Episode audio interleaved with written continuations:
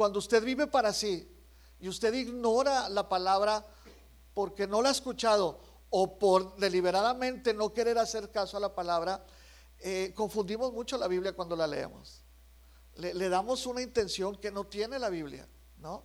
¿Por qué lo digo? Pues que, porque esta promesa que estamos viendo aquí ha sido muy recurrida por todos nosotros, pero con una distancia, a veces alarmante, de lo que significa que todo funcione para bien y de lo que significan dos requisitos que tiene el texto. Amar a Dios y andar por ese propósito al que Dios nos, nos, nos llamó. O sea, lo que debemos decir es que, mire, el texto no dice que todas las cosas van a convertirse en algo bueno. No dice que lo malo se va a convertir en algo bueno. Dice que lo malo va a ser direccionado para un bien. Pero no que matar a alguien de repente resulte algo bueno para la viuda o el viudo. No, dice que ese hecho está siendo direccionado para, para, para el bien y ahorita vemos qué significa también esto de para el bien. Dios no dice en la Biblia que Dios va a convertir todas las cosas para, para algo bueno. Dice que las está dirigiendo. Ahorita vamos también para ahí. Por eso, con estos dos requisitos de amar a Dios y de vivir de acuerdo a ese principio de Dios, hace posible que entonces nuestras vidas, eh, con todo lo que sucede en nosotros, bueno o malo ante nuestros ojos, porque somos eh, eh, en estos requisitos, somos apremiantes para, para poder seguir a Cristo. Entonces las cosas que pasan, ah, suceden en la vida, en algún momento pueden ser ahora vistas, oradas, pasadas por el filtro de lo que Dios quiere hacer eh, con, con nosotros. Si nosotros no amamos a Dios, o nosotros no vamos caminando en ese propósito que Dios tiene para nosotros, que hace ocho días decíamos, cada vez más asemejarnos al carácter de Cristo. Si no ponemos esto como, como nuestras, nuestros filtros para todo lo que sucede, nosotros vamos a estar actuando y los resultados van a ser como, como las telenovelas, perdón que lo diga así. Este, la vida es mágica. Y, no es así. Al contrario, hay un texto en la Biblia que, que dice, por tu dureza y por tu corazón no arrepentido, allá en Romanos 2, atesoras para ti mismo ira, para el día de la ira y de la revelación del justo juicio de Dios. O sea, por mi terquedad y mi egoísmo, dice la palabra, en realidad lo que estoy viviendo no va a ser transformado para bien. Sino lo que estoy viviendo, dice la palabra, es como estarle poniendo más al tesoro del juicio final en donde voy a ser enjuiciado. Y sin Cristo, pues no hay escapatoria. Es decir, el pesimismo es exactamente el estado mental correcto para alguien que no ama a Dios ah, ¿por qué me pasa a mí esto? Y pues, pues es que no estás dirigido, encuadrado a lo que la palabra dice. Alabas a Dios, pero no has experimentado lo que significa el amor de Dios y el estar ahora conduciéndote cada vez más al propósito de Dios en tu vida.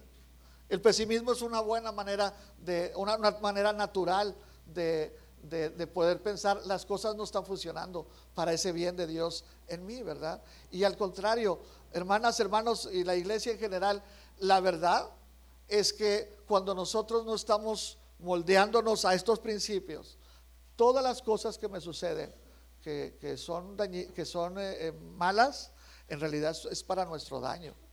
Las vivimos sin Cristo para nuestro propio daño, para nuestra amargura, para nuestra división como familia, etcétera, etcétera, etcétera. Ahora, el texto está dirigido a una iglesia, la iglesia en Roma antigua, ¿verdad? Que, estaban, eh, eh, los romanos estaban tratando de, poder eh, zafarse de, toda esta influencia del pensamiento en Roma, idólatra y muy egoísta y dirigido a la, a la, felicidad inmediata, ¿no? al placer inmediato. Entonces, cuando Pablo está escribiendo esto, nosotros no lo podemos sacar de todo el contexto a los romanos, porque sería jugar con algo que, es imposible verlo bien. Hace esta semana yo platicaba con alguien, ¿verdad? Una hermana ahí en el teléfono y decíamos cómo va la familia, sus hijos, etcétera. Y ella decía algo muy, muy padre, decía, mira hermano, pasé por la etapa de llorar, pasé por la etapa de estar muy desesperada por esta situación. Las cosas no han cambiado, pero comprendí que Dios está trabajando en mi vida a través de esta situación. Y esto, eh, ¿cómo se llega a esas conclusiones? Porque amamos a Dios, porque estamos creyendo que todo está relacionado para un fin que Dios tiene para nosotros. Se empiezan a traducir las cosas, se empiezan a traducir las experiencias reales, eh, carnales, materiales, a través del pensamiento espiritual que emana de la palabra y se comprende de otra manera. Es decir, ¿cómo es esto de amar a Dios? Es decir, ¿cómo es esto de estar conducido a un propósito distinto a lo que yo soy como hombre o como mujer, como madre, como un empleado? Dice la palabra, sabemos que a los que aman a Dios, todas las cosas estarán funcionando juntas en su conjunto para bien. Yo creo que, y, la palabra habla, ¿verdad? Que, que cuando entramos al amor de Dios, vamos a tener una experiencia como eléctrica, así una, una descarga eléctrica, como un éxtasis, de decir ahora, ah, es que no importa lo que me pase, porque toda la vida va a ser algo bonito. No, la cruz no fue algo bonito. La cruz, la cruz Cristo no la, sufrió con una sonrisa en los labios. Eh, la manera en la que vivimos la experiencia de la vida cristiana es algo más que un momento, como nos lo venden, en donde hay una descarga espiritual y algo sucede que, que tenemos un éxtasis, aunque después tengamos que enfrentar todo en la vida. No, no es así. Es un momento, ahorita lo, vamos a decir, perdón que me adelante, pero es un momento transformador que, te va a sembrar de pies a cabeza en tu carácter y en tu funcionalidad. Eh, el amor de Dios no es, no, es, no es eh, el amor que Dios tiene para mí el que Dios satisface mis necesidades. Es decir, la forma en que amamos a los demás nosotros es diferente. Eh, por ejemplo, dice la palabra eh, acerca de Dios, Dios no es honrado por manos de hombres, como si necesitase algo, pues Él es quien da a todos vida y, y aliento a todas las cosas. Aunque nos parezca duro, pero amar a Dios no es creer que tengo que estarlo alabando todo el tiempo y tengo que estar satisfaciendo la necesidad de Dios de ser adorado.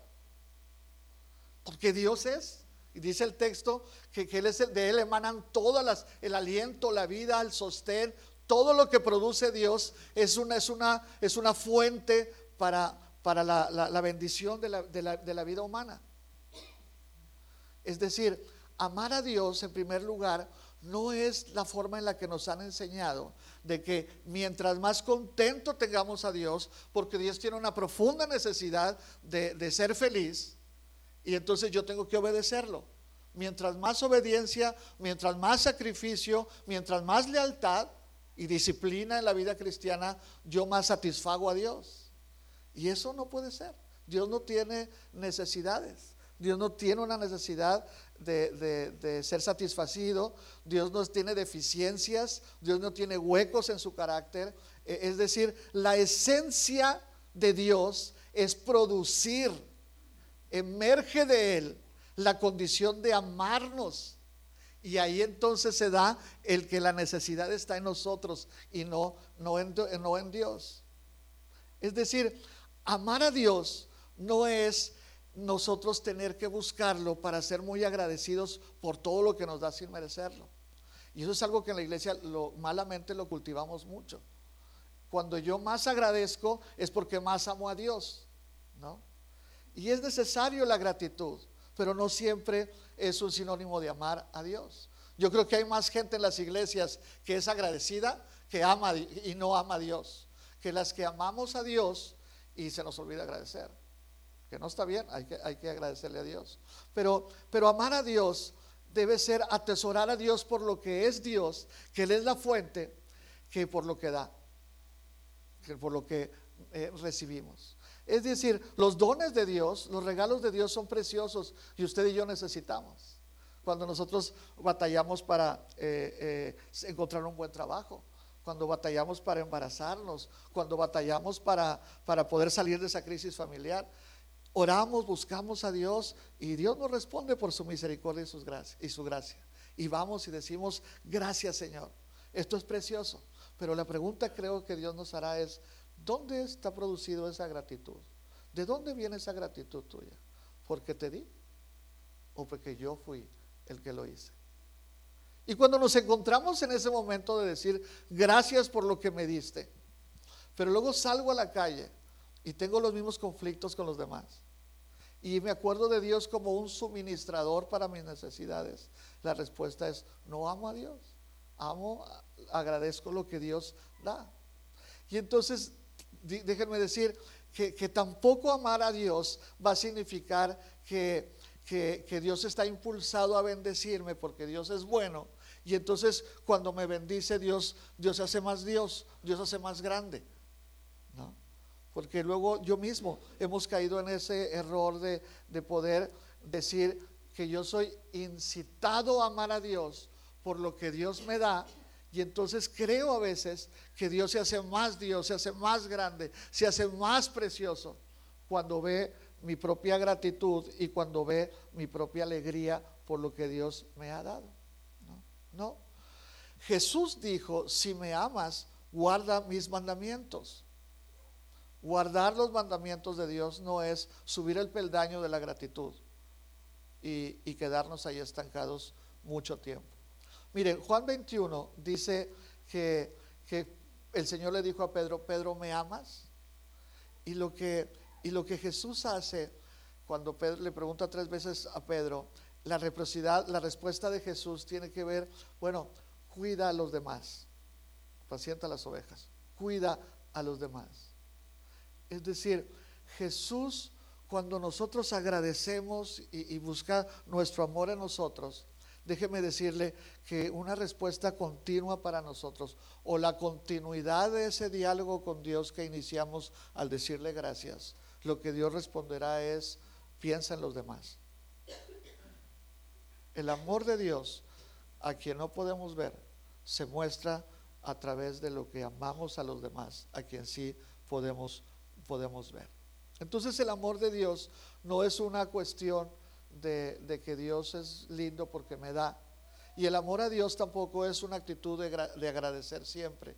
Y el amor a Dios tampoco es la forma en la que nosotros creemos que Dios nos necesita y se hace más fuerte Dios porque yo, yo le obedezco o yo le agradezco. Es decir, cuidado con la manera en la que nosotros podemos eh, eh, eh, creer en esa relación con Dios que, nos volvemos necesarios para Dios. Y tal vez no conscientemente, pero con la manera en la que nos movemos podemos dar, dar a entender esto. Amar a Dios es absolutamente crucial, porque el texto bíblico que está aquí al frente dice que para que el mundo que se resquebraja mi vida, mi familia, mis negocios, mi, vida entera, este mundo que a veces lo veo así tan chueco y que no tiene forma, dice la palabra, para que pueda ser tomado por Dios en sus manos y comenzar a darle una forma y una dirección que lleve a algo bueno al final, dice la palabra, hay dos requisitos. Y el primero es amar a Dios. Ya dijimos que amar a Dios no es lo que yo puedo producir o hacer para Dios ni siquiera el noble sentimiento de alguien para reconocer que Dios le ha dado esto. Entre paréntesis, tenemos que agradecer. Cada vez más nos volvemos una sociedad menos agradecida para los demás. ¿no? Alguna vez me tocó estar sentado con alguien en, un restaurante. estuve una hora ahí.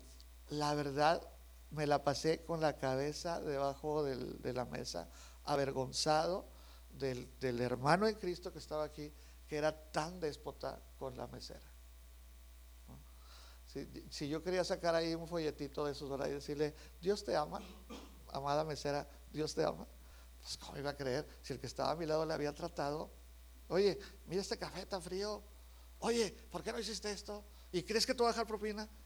Hasta que tú dices, hermano, sabes que me voy a levantar. Me da vergüenza cómo estás tratando a esta persona. Por eso la gratitud es un signo, es cierto, es un sello, es cierto. Pero, pero amar a Dios es desear a Dios. Desearlo tener como mi Dios, como mi amigo, como mi confidente. Más que lo que me da, yo debo buscar. Y ahorita veo que esto es algo que Dios me da, yo no lo puedo alcanzar. Es buscar desear a Dios conmigo. Amar a Dios es, es atesorarlo, porque como es mi perla, mi, único billete en la vida, mi único tesoro, es, lo, tengo que defender, lo, tengo que sostener delante de, delante de los demás. Por eso no importa si me da o no me da. Si se tarda mucho en contestarme a pesar de todos estos sufrimientos, porque como Él es mi tesoro, no lo voy a cambiar por nada. Amar a Dios es deleitarme en lo que Dios está haciendo con mi vida, de la manera en la que me está fortaleciendo, de la manera en la que está permitiendo que yo pase por estas situaciones, porque sé que todo va a ser pasajero. ¿Por qué? Porque Dios es. Mi vida es pasajera.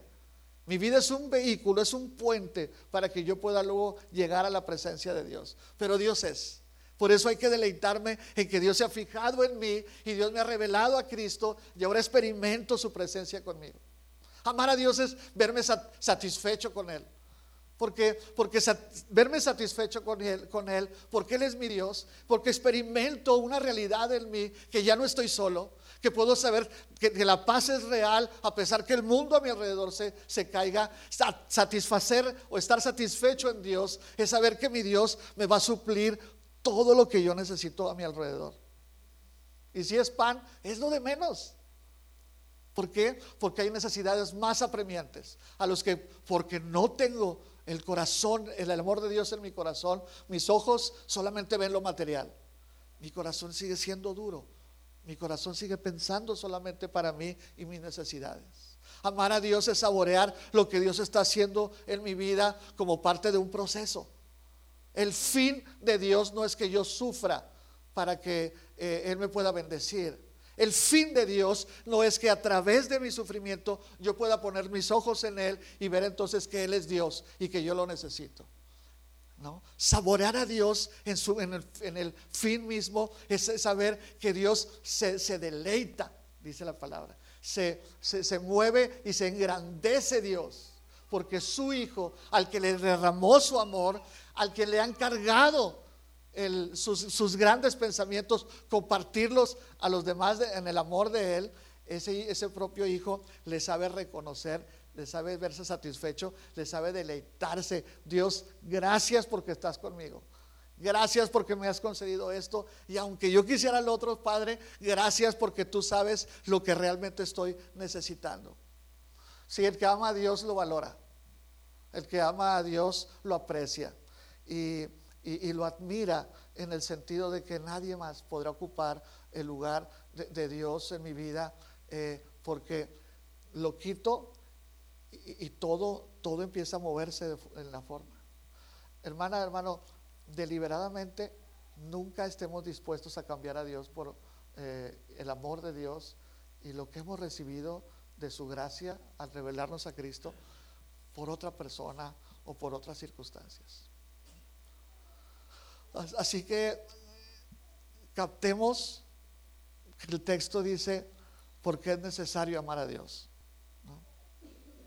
Ahora, algo que, que es indispensable es que yo debo entender, gracias, debo entender que yo amo a los que amo, ¿no? Y soy bien deficiente. Perdón. Tengo mucho amor por mi esposa. La amo bastante, mi esposa. Pero soy bien deficiente en, mi amor por ella. ¿Seguro? Estoy bien seguro que si le preguntamos, le vamos a preguntar, no, yo sé que sí me amas, pero, ¿verdad? No, nuestro amor nunca va a cumplir las, las expectativas de la otra persona. Con los hijos, igual damos la vida por ellos. Y sobre todo están chiquitos y, nos vamos, vamos a estar siempre bien preocupados para que cuando sean grandes esto y lo otro. Pero finalmente nos vamos a equivocar. Usted no, usted no tiene, usted no es papá como Dios es padre. Usted no es mamá como Dios es madre. Aspiramos allá. Pero nuestro amor es deficiente. Porque nuestro amor nace de, mis propias eh, fuerzas y de mis propios pensamientos. Dice la escritura, por eso es importante leer, entonces, ¿qué, estará diciendo eh, eh, Pablo cuando, cuando le dice a los romanos, ustedes deben amar a Dios? ¿Como una imposición? ¿Como una verdad? Y no preguntes porque esa es tu única aspiración, amar a Dios. Pues qué difícil va a ser. Yo creo que yo nunca voy a poder amar a Dios como Él quiere que yo lo ame. Nunca. Por eso vamos a Romanos 5. Romanos 5.1, le voy a invitar, eh, lo voy a leer para que me siga. Romanos 5.1. Dice el texto, justificados pues por la fe, tenemos paz para con Dios por medio de nuestro Señor Jesucristo, por quien también tenemos entrada por la fe eh, a esta gracia en la cual estamos firmes y nos gloriamos en la esperanza de la gloria de Dios. Y no solo esto, sino que también nos gloriamos en las tribulaciones, sabiendo que la tribulación produce paciencia, y la paciencia prueba, y la prueba esperanza. Y la esperanza no avergüenza, porque el amor de Dios ha sido derramado en nuestros corazones por el Espíritu Santo que nos fue dado. Porque Cristo cuando aún éramos débiles a su tiempo murió por los impíos. Ciertamente, ciertamente apenas morirá alguno por un justo, con todo pudiera ser que alguno osara morir por el bueno. Mas Dios muestra su amor para con nosotros en que siendo un pecadores Cristo murió por nosotros. Dios ha provisto el amor en nosotros para poderle amarle en esa actitud sacrificial. Porque el que ama a Dios se sacrifica por Dios, se somete a Dios, busca quitar lo que sabemos que no le agrada a Dios y comenzamos a apropiarnos del carácter de Cristo para, para amar a Dios. Es decir, nuestra fuente de amor para Dios no es nuestro corazón, ni siquiera nuestras buenas intenciones y ni siquiera la religión que profesamos. El amor de Dios ya ha sido provisto eh, de, por Dios mismo en nuestras, en nuestras vidas. ¿no? El amor de Dios ha sido derramado en nuestros corazones por el Santo Espíritu de Dios que nos fue dado. Por eso dice la palabra, nosotros le amamos pues porque Él nos amó primero.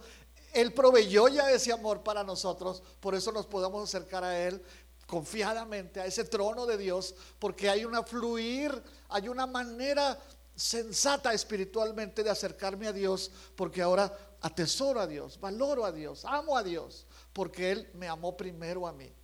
Y cuando digo que Dios amó, me amó primero, estamos diciendo que la escritura dice que es el Espíritu Santo el que produce el amor verdadero en, nosotros. ¿no? A veces nos volvemos, muy psicólogos ahí en la casa para ver el problema que está pasando, ¿verdad? O para ver los problemas de, otros, los, psico, los psicoanalizamos. Este, y pensar que una persona, por su pasado traumático, una persona está así. Por, por, por, el abusivo padre que tuvo, una persona está así. Y es cierto, pero no es toda la causa, no es toda la realidad causante del por qué una persona está así. Una persona está así, aunque me tilden de simplista, porque no ha recibido el amor de Cristo que a través del Espíritu Santo es derramado en él. Simplista, pero el amor de Dios, derramado por Dios a través de su Espíritu Santo, nos soluciona la vida. Nos soluciona la vida. ¿Por qué? Porque esa impresión de lo que dice el texto es una realidad también acerca de nuestro pasado. Porque está en, el que está en Cristo es una nueva persona. No fue magia, fue el sacrificio de Jesús en la cruz, que ahora le permitió, le, condicionó, le, trabajó juntamente con el Santo Espíritu de Dios para que nos pusiera esa muestra, ese sello del amor de, Dios para, para nosotros. Ahora, el amor de Dios es un hecho real es un hecho histórico. Nosotros le amamos porque en la cruz Él nos demostró su amor. Tiene un contenido profundo el amor que Dios ha derramado en nosotros. Y no es un amor que todo satisface y que Dios me da.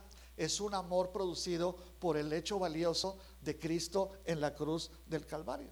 Por eso dice el mismo Jesús a Juan, ¿verdad? Es que para todo aquel que crea en el Hijo, por eso envió Dios al Hijo, porque nos ama. Y el Hijo no fue el que multiplicó panes solamente. El Hijo no fue el que perdonó los pecados de esa mujer adúltera. El Hijo fue el que subió a la cruz. Y ahí nos demostró con pruebas fehacientes cómo es el amor de Dios. Por eso yo valoro a Dios. Por eso yo amo a Dios. Por eso agradezco que Él se haya fijado en mí porque envió a su Espíritu Santo en la vida, a, mi vida, para que a través de su amor yo pudiera tener un, conocimiento más precioso y transformador para mí mismo, de Dios en mi vida. Nunca se crea que el amor de Dios o la presencia del Espíritu de Dios que nos da el amor de Dios es solamente o es magnificado como un, una corriente eléctrica. Ahorita lo digo otra vez, ¿no? Una corriente eléctrica que nos hace por algún momento y por un tiempo pequeño, pero nos hace estar como en un éxtasis. Como el que se inyecta una droga, ¿verdad? Te inyectas y luego caes para atrás. Eso imagino, ¿eh? porque no es que lo he probado. Pero caes para atrás y, y allá estás. Estás en un éxtasis por un rato. No, eso no es el amor de Dios. El amor de Dios es una, es una eh, realidad en la vida del creyente, porque la vida cambia las perspectivas de la vida cambian. Y esto está, y esto está eh, fundamentado para nosotros en el hecho de la cruz del Calvario. Y termino diciendo que entonces el amor de Dios que nos ha sido dado eh, tiene una, un resultado. Y acabamos ya. Y el resultado es, como dice la palabra ahí en primera de Juan, mas Dios muestra su amor para con nosotros, en que siendo aún pecadores, Cristo murió por nosotros. Nosotros le amamos a Él porque Él nos amó primero. También lo dice Primera de Juan. Entonces, cuando yo pienso en el texto que dice, a los que aman a Dios, todas las cosas le ayudarán a bien, es precioso llegar a reconocer que esto es un proceso. Un proceso que Dios inició en mí cuando me permitió mirar a Cristo y ser eh, eh, en esa humildad mirar que Cristo en la cruz se entregó por mi pecado. Y entonces veo que Dios me ha facilitado las cosas. Veo que Dios me ha conducido a un momento en el que irremediablemente tengo que mirar para, para entregarme a Él, para sujetarme a Él. No es que yo acepto a Cristo, yo lo entiendo. Es que Él me ha aceptado a mí y me puso a Cristo en la cruz y me dijo acércate. En ese momento, dice la palabra, que ese quebrantamiento espiritual se hace posible porque Dios envía al Espíritu, su Espíritu, que me trae un reconocimiento de mí mismo, de mi realidad, de mi condición. Y entonces pone en mí un sello. El sello del Espíritu, el sello de Dios en nosotros es su Espíritu, pero el sello del Espíritu Santo en nosotros es el amor de Dios. Es el amor de Dios. Por eso para amar a Dios por encima de todas las cosas, necesito que Él lo haga en mí. Que Él lo haga en mí. amar a Dios es el resultado de su amor por nosotros. Ese es, el resultado del amor de Dios para mí. Y déjeme decirle, si se siente. En la iglesia tal vez nos enseñan la teoría, pero Dios nos da la experiencia. El amor de Dios es una experiencia. Una experiencia en algún momento sucedió esto. Produjo en mí dos cosas, gratitud y, alegría. Por, eso, por eso caminar en la vida con esta promesa y esta esperanza de que lo que me está pasando, Dios lo está trabajando junto con todas las demás circunstancias de mi vida para, un, para el bien que Dios tiene pensado para mí. Y luego esto me deleita esto me, empodera, pero luego digo, para los que aman a Dios, si cuando estás en, esa segunda parte te hace sentarte y decir, ah, caray, esta no soy yo. Yo te invito en el nombre de Jesús, toca la puerta de Dios, toca la puerta de Dios y dile al Padre, Padre, enséñame a amarte, enséñame a amarte, quiero amarte. Te obedezco, busco obedecerte, pero Dios, yo quiero aprender a amarte dame tu amor, enséñame a amarte, dame tu amor. Permite que tu Santo Espíritu toque mi vida con tu amor y produzca un nuevo corazón en mí. Si Dios quiere, lo va a hacer. Pero nuestro deber es toca la puerta de Dios para que aprendas a amarle como Él te ha amado a ti. Oramos.